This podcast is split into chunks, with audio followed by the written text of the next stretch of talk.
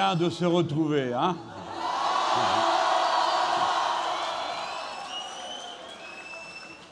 Mes amis, à ceux qui sont devant comme ceux qui sont tout là-bas au fond, quelle fierté pour nous tous qu'il ait suffi d'un appel pour qu'aussitôt vous vous soyez rassemblés de manière aussi spectaculairement nombreuse.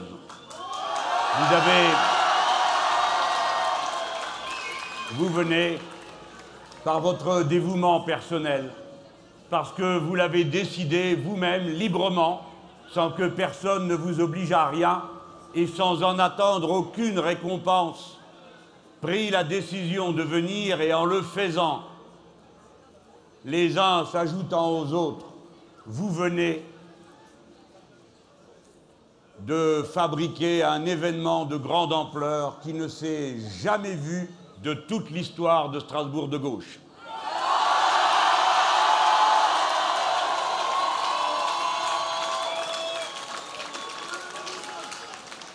Parce qu'elle est et qu'elle a été pendant de si longues saisons de l'histoire une terre si âprement et si durement disputée à l'amour de la patrie républicaine, l'Alsace et Strasbourg entendent peut-être plus facilement et mieux que d'autres certains messages d'alarme qu'il faut faire entendre lorsque sur les vieilles cicatrices se rallument les vieilles blessures Alsace. Regarde-nous, nous sommes la France, fière d'être mélangée. La France. Fière de ses valeurs de partage. La France qui dit que toute femme, tout homme, quelle que soit sa couleur de peau, sa religion, l'origine de ses pères et mères, sont semblables et égaux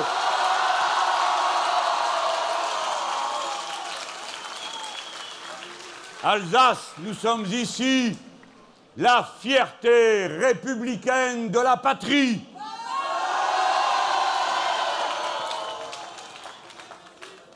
Bref,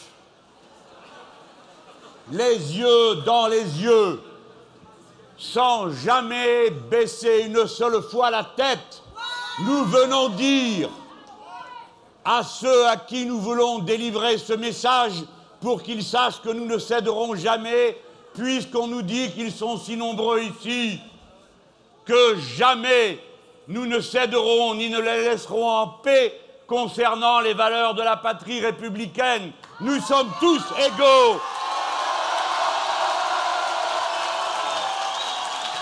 Que cela se le tienne pour dit, où qu'il soit, nous animerons devant l'obscurantisme et ses causes confuses, ses haines obtuses, la lumière de la raison et de l'argumentation.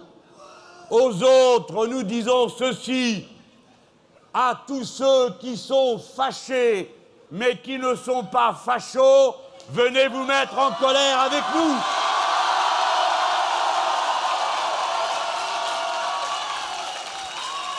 Venez vous mettre en colère avec nous, non pas la colère aveugle qui se trompe d'adversaire, non pas la colère stupide de celui qui pense d'abord à frapper son voisin, mais la colère intelligente, créative, positive, qui se donne un chemin de passage et qui est capable de dire sans barguigner le problème de la France, ce n'est pas l'immigré, c'est le financier.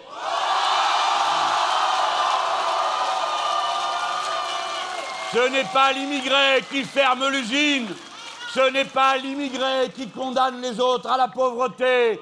C'est le capital financier et ces chiens de garde du Front National.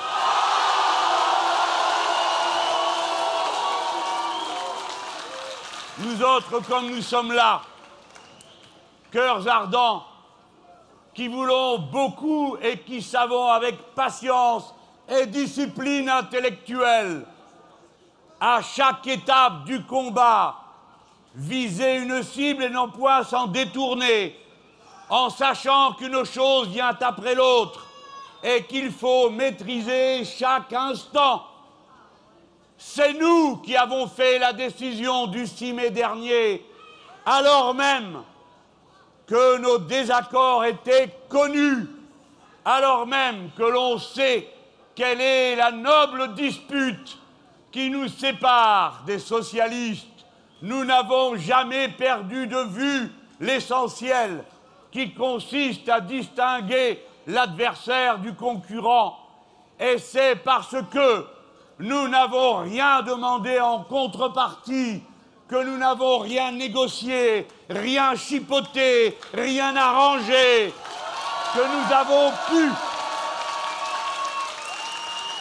que nous avons pu, la tête haute, faire la décision, car ce sont les 4 millions de voix du front de gauche qui ont fait la défaite de Nicolas Sarkozy et la victoire de François Hollande.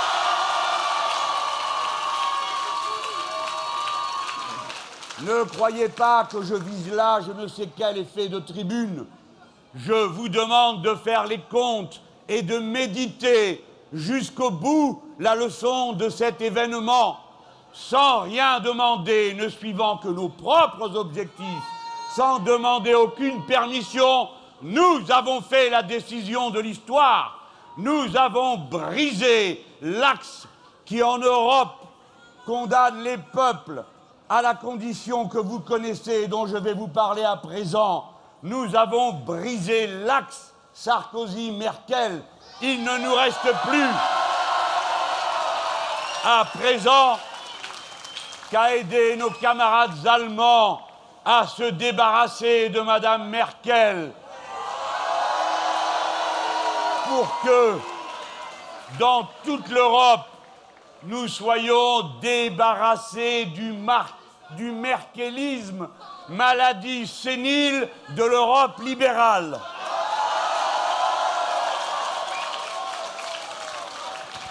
Avant cela, comme vous le savez, de place en place, sans se cacher d'aucune façon. Le Front de gauche annonce sa perspective révolutionnaire pour la France. Il dit qu'il veut que les citoyens, par une constituante, remplacent l'absurde monarchie présidentielle par une sixième république laïque et sociale.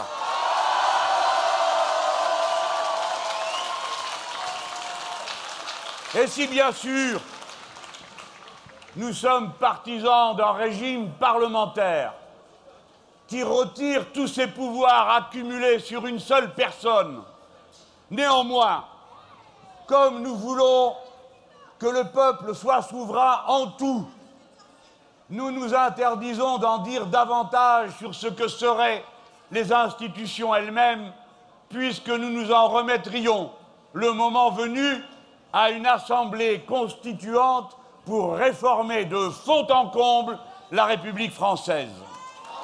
Mes amis,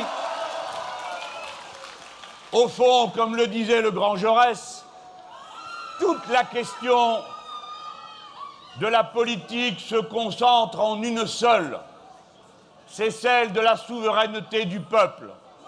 Nous proclamons qu'il n'y a pas de limite à la souveraineté du peuple. Nous proclamons qu'elle ne peut s'arrêter dans la cité à la porte de l'usine, mais qu'au contraire, la citoyenneté doit entrer dans l'entreprise, puisqu'aussi bien, d'une façon ou d'une autre, nous y passons nos vies. Mais alors, ceux qui se réclament, comme nous, de la souveraineté du peuple ne doivent pas se payer de mots. Et à l'heure où nous venons de remporter cette victoire contre la droite, il est temps de rendre justice à ceux qui, au cours de ces cinq interminables années de réaction sur tous les plans, de destruction des acquis sociaux et de remise en cause de nos libertés démocratiques, se sont exposés en première ligne, ont pâti dans leur vie familiale et professionnelle, je veux penser à cet instant au meilleur des nôtres, aux citoyens les plus courageux, les plus engagés quand c'était si difficile, les syndicalistes. Je demande au nouveau gouvernement de prendre immédiatement les dispositions qui s'imposent, et en particulier à Madame Taubira, à la garde des Sceaux, de recommander que le ministère public, partout, interrompe toutes les poursuites qui ont été engagées contre les syndicalistes.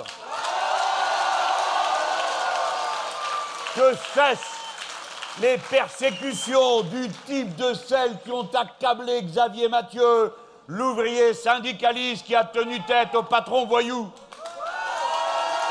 Que cessent les poursuites engagées contre Philippe Pichon, policier honnête et républicain, qui a, avec leur accord, rendu public les fiches d'espionnage qui avaient été établies contre Jamel Debbouze et même Johnny Hallyday. Ce policier courageux et républicain qui a su, quand il le fallait, pratiquer la désobéissance civique en défense des libertés publiques ne doit plus être poursuivi. Il doit être réintégré dans la police nationale, à qui il fait honneur. Enfin, je demande en votre nom à tous, au nouveau président de la République, François Hollande, de prononcer l'amnistie de toutes les condamnations qui ont été prononcées contre des militants syndicalistes au cours des cinq dernières années.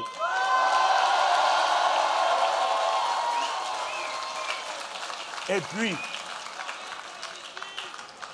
je demande de nouveau aux gardes des Sceaux que lorsque les décisions de justice ont été rendues en faveur des travailleurs, comme ce fut le cas à Saudi Médical, 32 fois le patron a été condamné, et ces femmes qui sont là, produisant des produits de haute qualité, abandonnés, trahis par les patrons voyous qui ont vendu les produits et les brevets pour produire en Chine. Eh bien, ces femmes qui ont été abandonnées plus de sept mois sans salaire alors que les décisions de justice ont été prises, je demande justice pour elles. Nous avons gagné, nous devons avoir notre part.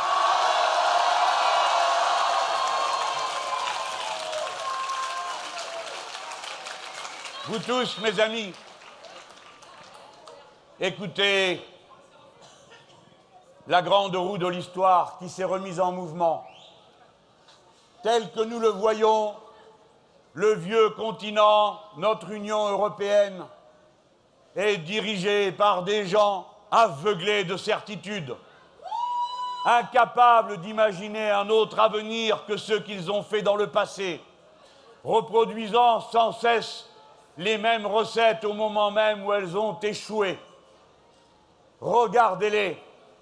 Au moment où la Grèce a déjà subi neuf plans d'austérité, connu quinze grèves générales, alors qu'elle va avoir pour la cinquième année consécutive une récession terrible qui l'a saignée à blanc, situation inouïe en dehors d'une période de guerre, puisque la production nationale du pays a reculé du quart du total de ce qu'elle connaissait avant la crise, alors même que les solutions appliquées n'ont fait qu'aggraver le mal, alourdir la dette, ne proposent aux Grecs autre chose qu'un suicide consenti en leur demandant de continuer à appliquer le mémorandum qu'ils viennent une nouvelle fois de refuser.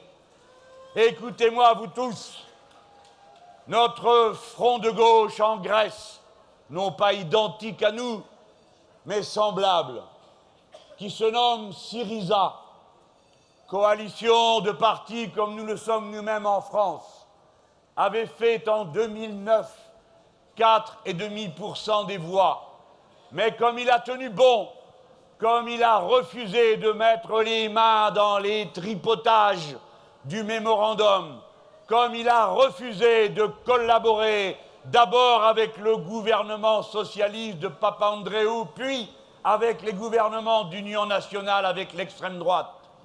Nos camarades ayant tenu bon se sont fait respecter du peuple grec, comme je veux que vous soyez respectés du peuple français, parce que vous êtes inflexible, intransigeant, que vous ne combinez pas et que vous gardez la voie ouverte de la transformation radicale de notre société. Cette autonomie, cette intransigeance, cette volonté conquérante, parce qu'ils l'ont appliquée, Syriza a recueilli récemment 18% des suffrages, le président de la République a convoqué notre jeune camarade, Alexis Tchirpa, qui a 38 ans, qui est un ingénieur, pour qu'il forme le gouvernement, et puisqu'il n'a pas réussi à le faire, puisqu'il n'a pas voulu accepter une nouvelle fois la politique d'austérité et que tous les autres partis représentés à l'Assemblée lui demandaient de céder sur ce point, parce qu'il n'a pas accepté de céder, alors il y aura de nouvelles élections au mois de juin qui vient, quasiment en même temps que les nôtres. Et les enquêtes d'opinion annoncent qu'il ferait le 28% et donc que nous serons appelés pour la première fois dans ce moment de l'histoire à être ceux qui rompent la chaîne de l'austérité en Europe.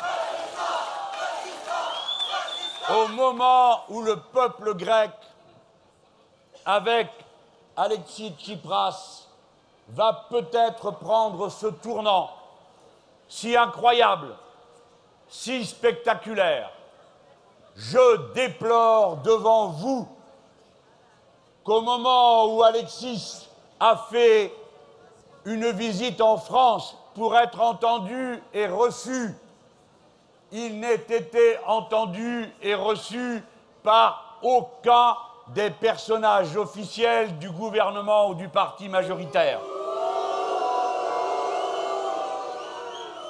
Je ne dis pas qu'il fallait le recevoir pour dire qu'on est d'accord avec lui si on ne l'est pas.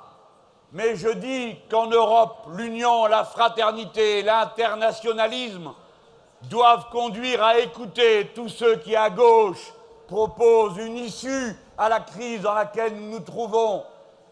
Je dénonce ce fait que le gouvernement français, par la voix du ministre des Affaires étrangères, ait cru intelligent comme d'autres de menacer les Grecs en leur disant qu'ils ne peuvent pas faire des choix politiques contraires à ce qui est contenu dans le mémorandum sous peine d'être privés de l'argent que la Grèce attend pour payer ses fonctionnaires et ses dépenses. Je dis tout net, ces menaces n'ont aucun sens.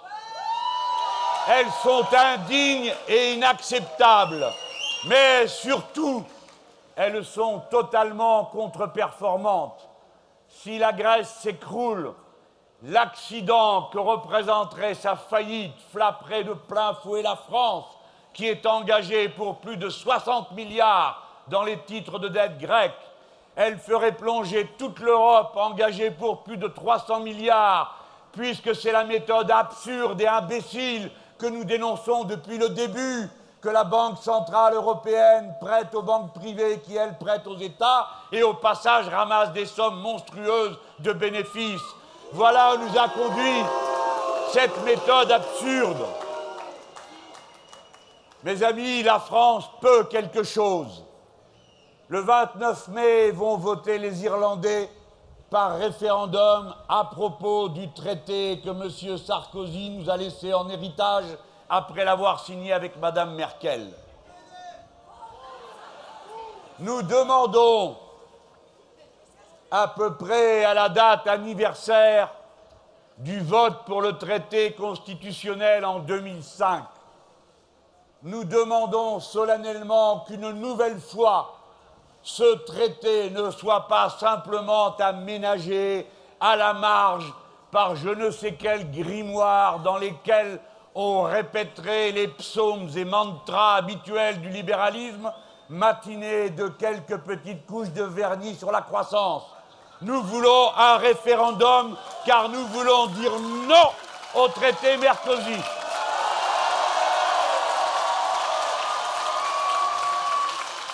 Je mets en garde. L'Europe et l'Union européenne est une belle et grande idée. Ce n'est pas la première fois qu'on essaye de faire l'Europe. Toutes les précédentes ont échoué. Pourquoi? Parce que toutes avaient le même commun défaut. Aucune d'entre elles ne faisait confiance au peuple et à la démocratie. Une nouvelle fois, la méthode de construction européenne s'engage dans la même impasse, prétendre vouloir tout diriger sans consulter les peuples et lorsqu'on les consulte, quoi qu'ils répondent, n'en tenir aucun compte. Cette méthode va ruiner la belle et grande idée d'une Union européenne qui est la condition de la paix sur le vieux continent. Je le dis solennellement ici à Strasbourg siège du Parlement européen et en quelque sorte cœur sentimental de l'Europe. Si j'ai évoqué cette question de la souveraineté politique, si je l'ai évoqué au niveau de l'Europe, je veux maintenant en dire encore un mot dans la dimension dans laquelle en général on n'en parle jamais de cette souveraineté populaire. Je veux parler de l'entreprise. Votre rôle, jeune génération, est de prendre la suite de celles qui auparavant ont fait avancer les conquêtes sociales et la démocratie dans la cité. Il faut faire entrer la République à l'usine et dans l'entreprise. Le peuple n'est pas le problème. Le peuple est la solution. Écoutez-moi. Il faut qu'il y ait des droits nouveaux dans l'entreprise si nous voulons la protéger de la rapacité des fonds d'investissement, des LBO, des patrons voyous, de ceux qui se moquent absolument de ce qui est produit, comment on le produit, qui ne tiennent aucun compte du potentiel d'imagination, de créativité, de disponibilité de ceux qui sont au travail ingénieurs, techniciens, techniciennes, travailleurs hautement qualifiés, femmes et hommes qui tous ne demandent qu'à bien faire et mettre au service de tous leur savoir-faire. Il faut libérer l'entreprise des chaînes de la finance parce que c'est libérer l'esprit et la créativité humaine. Comment le faire? Et voilà pourquoi il vous faut des députés du front de gauche. Écoutez-moi bien. Si vous élisez, parce qu'on vous l'a dit, avec la formule plan-plan de la politique à la papa, puisque nous avons un président, alors il faut lui élire des godillots. 300 fois le même exemplaire de la même politique, tous rivés à leur téléphone, qui seront bien sages et bien disciplinés dans l'espoir qu'on les appelle un jour pour accéder à l'acmé de la politique qui consiste à devenir ministre. Eh bien, mais ils ont le droit. Moi, je l'ai été, ne sifflez pas les ministres. Ils ont le droit. Mais vous, vous avez le droit de vous dire que vous serez plus tranquille si vous avez sur les bancs au milieu des godillots quelques chaussures de marche plus légères, qui en toutes circonstances sont prêts à aller de l'avant, passer à l'offensive. Vous avez besoin d'avoir à l'Assemblée des têtes de pioche, dures comme des cailloux, qui résistent à tout, qu'on ne fait pas céder, qu'on caresse en vain, qu'on cajole en pure perte et qui, vissés à leur programme, viennent présenter les textes de loi qui, si nous ne les présentons pas, ne seront présentés par personne. Je vous dis que si vous voulez que soit présentée la loi contre les licenciements boursiers que notre camarade, le sénateur du Pas-de-Calais, Ouattrin, a déposé au Sénat, si vous voulez, alors que nous avons raté la dernière fois à quatre voix près la majorité au Sénat, si vous voulez qu'elle soit déposée à l'Assemblée nationale, faites confiance à quelqu'un qui a envie de le faire et qui n'aura peur de rien au moment de le faire, c'est-à-dire un de ces trois-là ou les trois.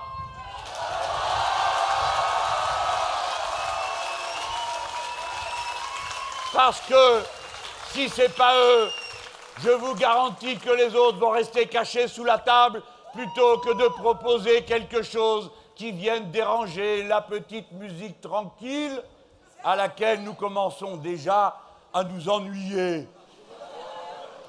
Si vous voulez qu'il y ait le droit de veto des délégués ouvriers dans les comités d'entreprise, parce que vous, vous savez que ce n'est pas un problème mais une chance pour l'entreprise, parce que s'il y avait eu un droit de veto, les syndicalistes femmes qui, elles, avaient compris qu'il y avait d'un loup dans cette affaire de Samsonite, eh bien l'entreprise n'aurait pas été dépecée par un fonds de pension, et ainsi de suite.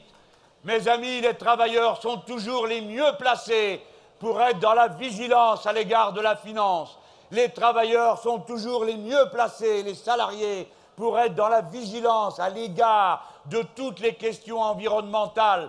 Parce que la première femme, le premier homme qui pâtit dans sa chair du mépris pour les règles d'hygiène et de sécurité et du mépris pour les clauses environnementales, c'est la femme, c'est l'homme qui est au travail. Il est donc la sentinelle la plus vigilante et c'est à lui qu'il faut donner du pouvoir. Enfin, face à la propriété capitaliste qui a pour principal moteur la cupidité et qui pense de la manière la plus obtuse qui soit que les jeunes filles et les jeunes garçons qui aujourd'hui achèvent leurs études supérieures, quelle que soit l'école dont ils sortent, ou bien que le jeune homme, la jeune femme qui termine son bac professionnel ou son BEP, élite de la classe ouvrière qualifiée, que ces jeunes ne serait en quelque sorte préoccupé que par une seule et unique chose, l'appât du gain. Ce n'est pas vrai. Tous ont en commun d'aimer leur travail, le travail bien fait, la belle production, la belle ouvrage, avant l'appétit d'argent. Dans la vie, la valeur de l'œuvre et du travail bien fait explique pourquoi tant de gens souffrent autant au travail lorsqu'on les pousse non seulement à tenir des cadences ridicules et intenables, mais qu'on les pousse à faire des choses qu'ils n'ont pas envie de faire parce qu'elles leur paraissent cruelles et absurdes, que l'on soit cadre ou que l'on soit ouvrier du rang. S'ils souffrent autant au travail, ce n'est pas seulement à cause des conditions matérielles du travail, mais souvent à cause des conditions psychologiques, affective et morale du travail.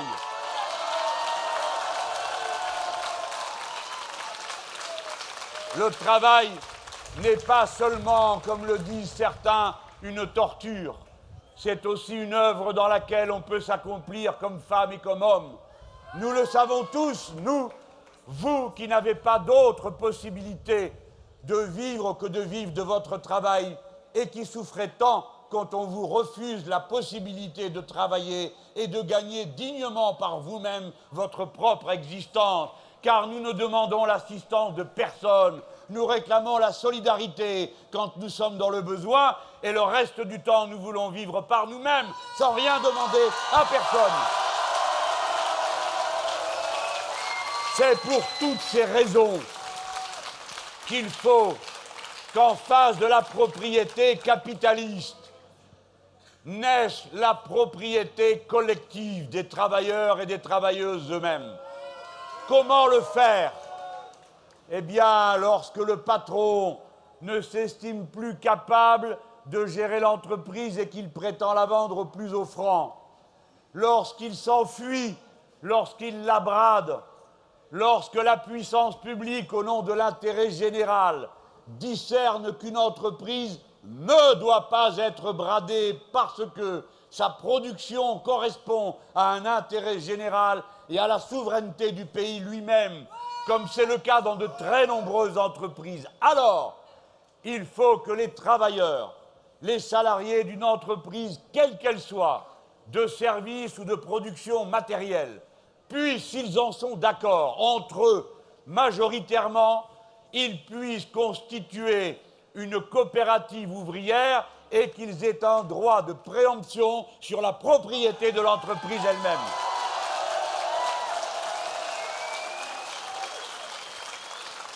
La propriété sociale de l'entreprise doit être défendue par vous sans honte et sans gêne, car nous disons que les salariés, lorsqu'ils se coalisent, lorsqu'ils font des projets, sont tous ensemble plus intelligents, plus inventifs, plus performants que ne le sont trois ou quatre têtes d'œufs dans un bureau flanqués de financiers qui viennent avec l'exclusive préoccupation de pomper du profit.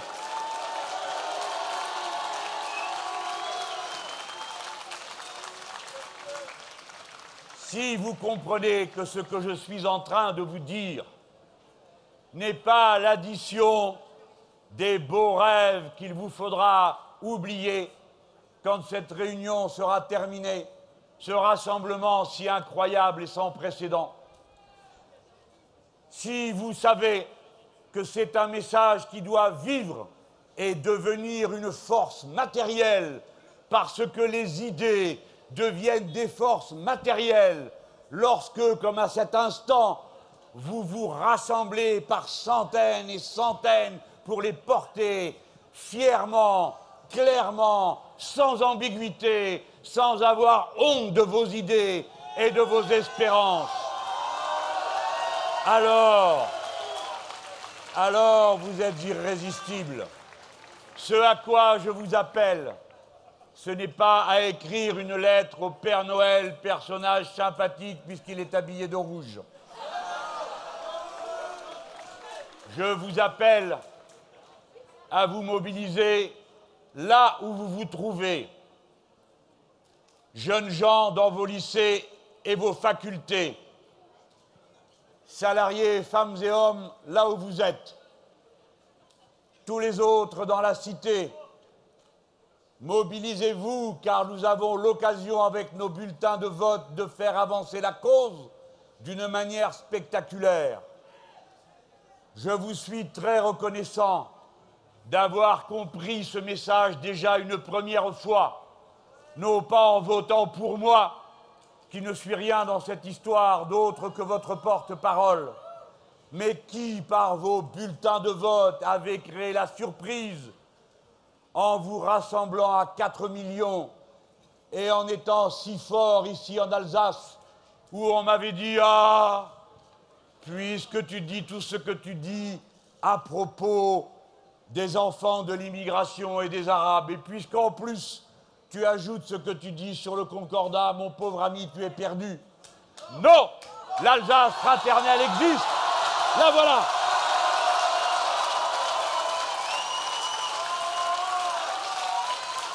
Je vous appelle à faire entendre le cœur battant de l'Alsace qui dit comme nous que dans la vie, il y a autre chose que l'argent. Nous le savons mieux que d'autres qui en manqueront tant pour beaucoup d'entre vous. Mais il y a des valeurs supérieures à la concurrence libre et non faussée. C'est la solidarité. Il y a une valeur supérieure à la guerre de chacun contre tous. C'est la fraternité. Il y a une valeur supérieure au regard méfiant et de la haine, et cette valeur supérieure s'appelle l'amour.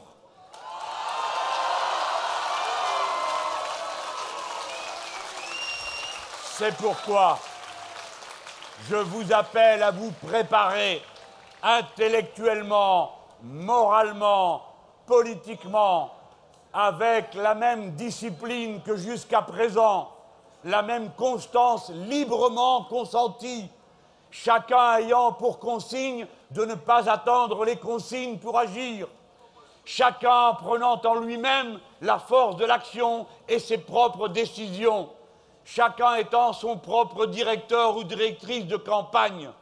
Mettez-vous en mouvement, pensez à vos camarades grecs qui peut-être aujourd'hui se disent Ah, si on s'était mieux préparé, on serait davantage prêt à faire face à la déferlante qui va s'abattre sur nous lorsque nous allons exercer démocratiquement, parce que les urnes nous auront confié la responsabilité, nous allons exercer le gouvernement de la Grèce. Préparez-vous à votre tour, vous autres, le front de gauche, un jour ou l'autre, et le plus tôt sera le mieux, à ce qu'un gouvernement de gauche, c'est-à-dire votre propre gouvernement, vienne à être appelé pour faire face aux devoirs qui s'imposeront à la France.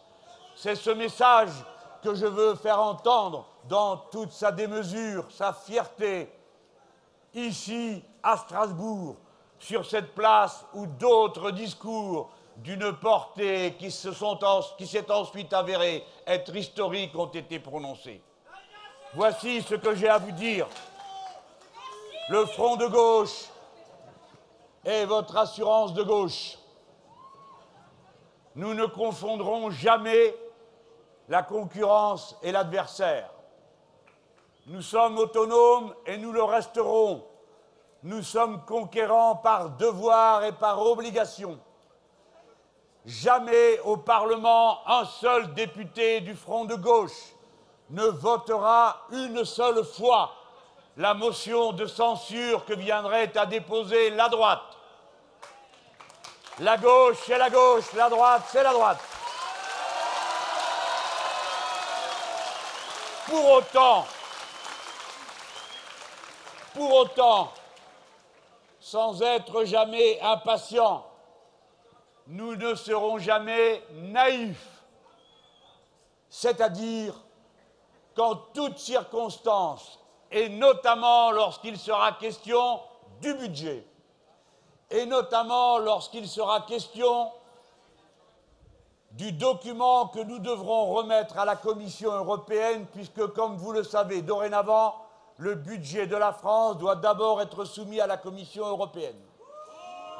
En effet, et lorsque les commentaires reviendront, les députés du Front de gauche ne voteront jamais les directives et les ordres que viendrait à donner la Commission en défaveur des services publics ou de la, dépense publique en France.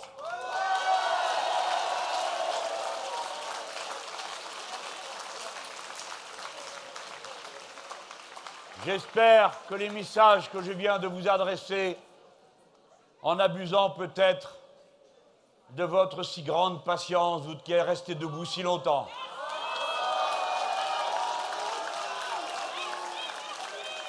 J'espère que ces messages iront leur chemin, volant de bouche en cœur, d'un bout à l'autre de nos communes, dans nos quartiers et dans nos usines. Demain, vous pourrez avoir l'orgueil d'avoir été là ce soir à Strasbourg, que l'on disait, dont on disait qu'elle avait oublié Strasbourg et l'Alsace, que le rouge est dans le drapeau tricolore, et que c'en est la partie qui flotte au vent et qui, en quelque sorte, indique où se trouve le mouvement, tandis que le blanc est, lui, là, tout bête, tout fixe, aussi pesant que l'ordre établi et, pour ainsi dire, aussi inutile.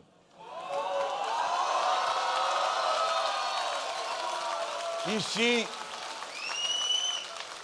si vous avez de l'estime pour moi, et je crois quand même que j'en ai gagné un peu auprès de vous, alors, à Strasbourg, rappelez-vous que dans quelques jours, je m'appelle dans votre bureau de vote Josiane Nervi Gasparani. Je m'appelle Antoine Splet. Je m'appelle Marc Badel.